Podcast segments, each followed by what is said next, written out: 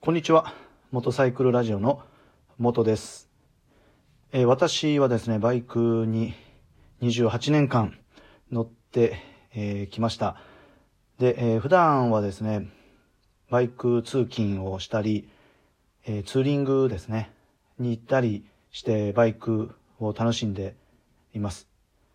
で、えー、バイクの、まあ、悩みというかですね、もう20年以上、えー、悩んでいることはですね、バイクの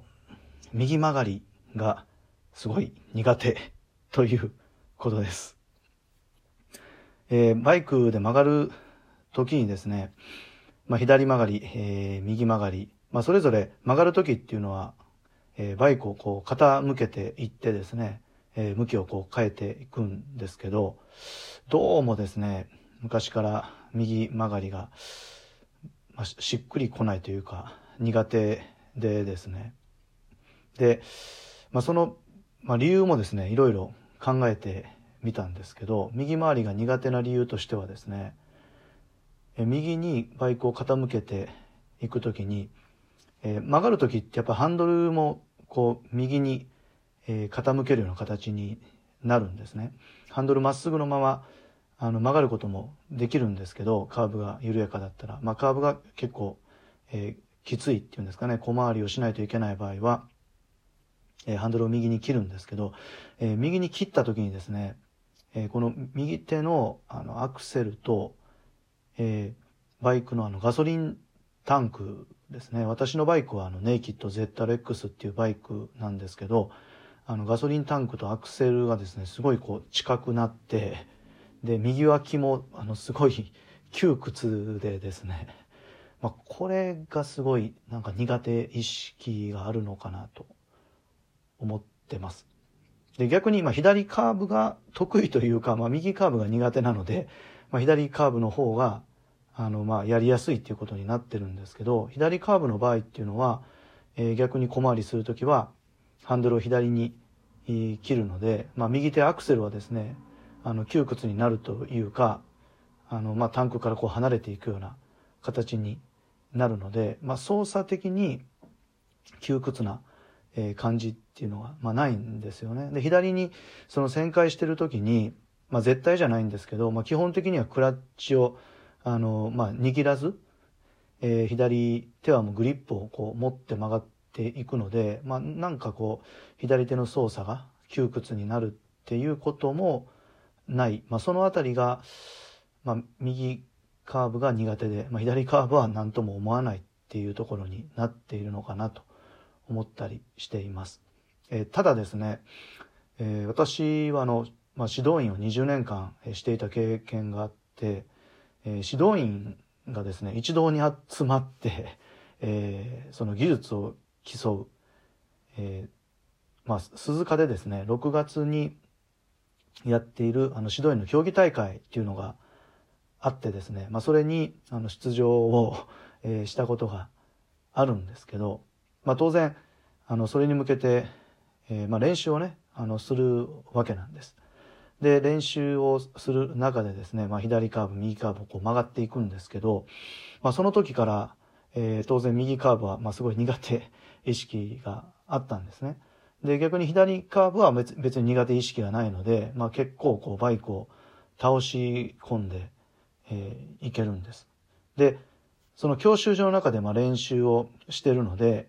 えー、まあどっちかっていうと、こう、転倒をしても仕方がないっていうような 形でプロテクターももういっぱいつけてですね、えー、まあ、まあ、もう限界まで バイクを倒すっていうようなことをしていたんです。まあ大体、なんか指導員の競技大会で、そういうなんかギリギリ限界までっていうのも、まあよく考えたらおかしな話なんですけど、えー、まあ要は練習で、まあどこまでバイクを倒したら、えー、例えば、あの、ステップが地面にするのか、えー、まあもっと言ったら、どこまで倒したら、あのバイバイクがもう転倒するのかとか、まあそんなこともなんか突き詰めてやっていたんですけど、左カーブは、まあ得意意識っていうか、まあ、苦手意識がないので、あの、かなりね、バイクを倒し込めるので、えー、結構ね、ステップがもうガリガリガリガリ、あの、もうするんですよ。ガリガリガリガリガリガリ。で、ガリガリ吸った時に、まあ、初めは、あの、その音にびっくりしてバイクを起こすんですけど、まあ、慣れてくるとガリガリ音が鳴ってても、まあ、まださらにバイクを、えー、倒していってですね、まあ、結果的に、あの、タイヤと地面が、まあ、設置するっていうか、タイヤの横側ぐらいでも、あの、地面を曲がってるような感じになって、スリップするような形でガシャンと倒れることがあったんですね。で、左の練習で、そのガリガリステップを吸ったり、え、倒れることはあったんですけど、右カーブの練習では、実はですね、えー、ステップが吸ったこともなかったんですよ。もう一度も今でも覚えてるんですけど。で、ステップがすることもないので、えー、右にバイクが転倒することもね、えー、なかったんですけど、あの、まあ、それぐらい、なんか、右カーブって苦手意識が強かったんだなって、えー、思ってですね。で、大体休みの日天気が良かったら、まあ、最低でも朝午前中には、あの、いつも決まってる、まあ、山道の綺麗なね、あの、景色が見えるコースを、あの、走るんですけど、まあ、あの山道なので、右カーブ、左カーブが出てくるので、まあ、練習っていうか、なんか気持ちよくこう、えー、自分の思ったイメージ通りに曲がれるかっていうのを、まあ、毎週 課題じゃないんですけど、意識してやってるんですけどね。で、まあ、あの、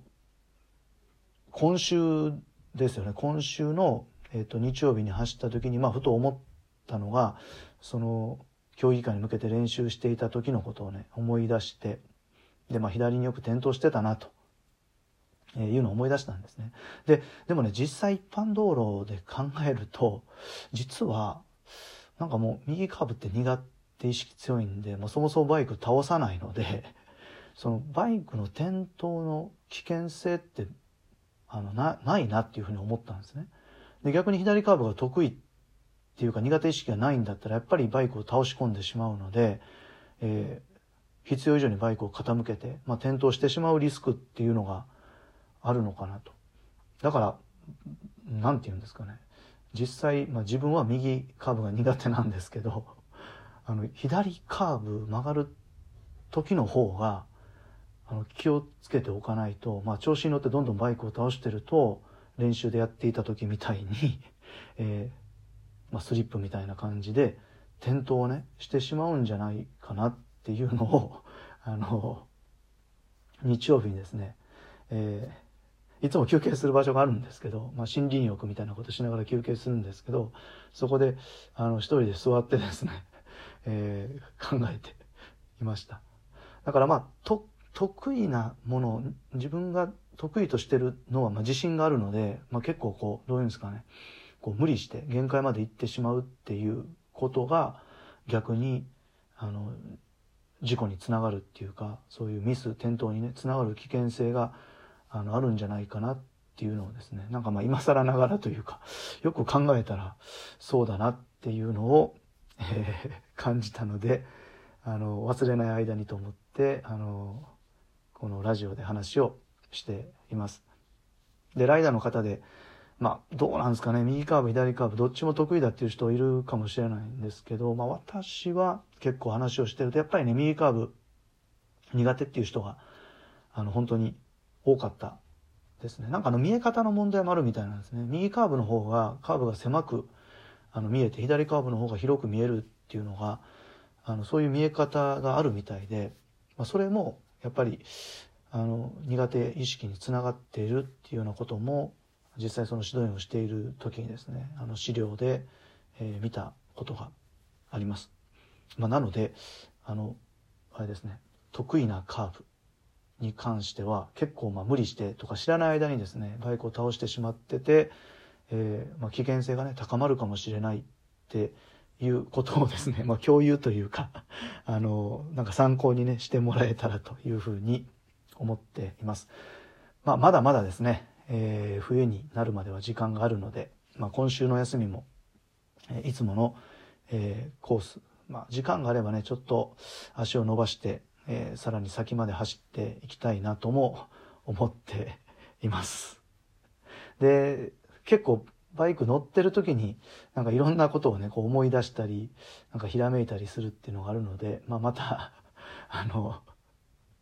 昔の思い出話とか、まあ、実際にバイク乗っててこんなことね体験したっていうことがあったらあの、ラジオで、えー、もう本当に感じたままを 話していきたいと思います。で、私はですね、あの、YouTube、えー、それと Twitter、えー、ブログの方でも、このバイクに関する情報をね、あの、いろいろ発信していますので、えー、興味がね、ある方見ていただけたらと思います。で、また、あの、フォローもよろしくお願いします。それでは、また、ラジオ喋りたいと思います。さよなら。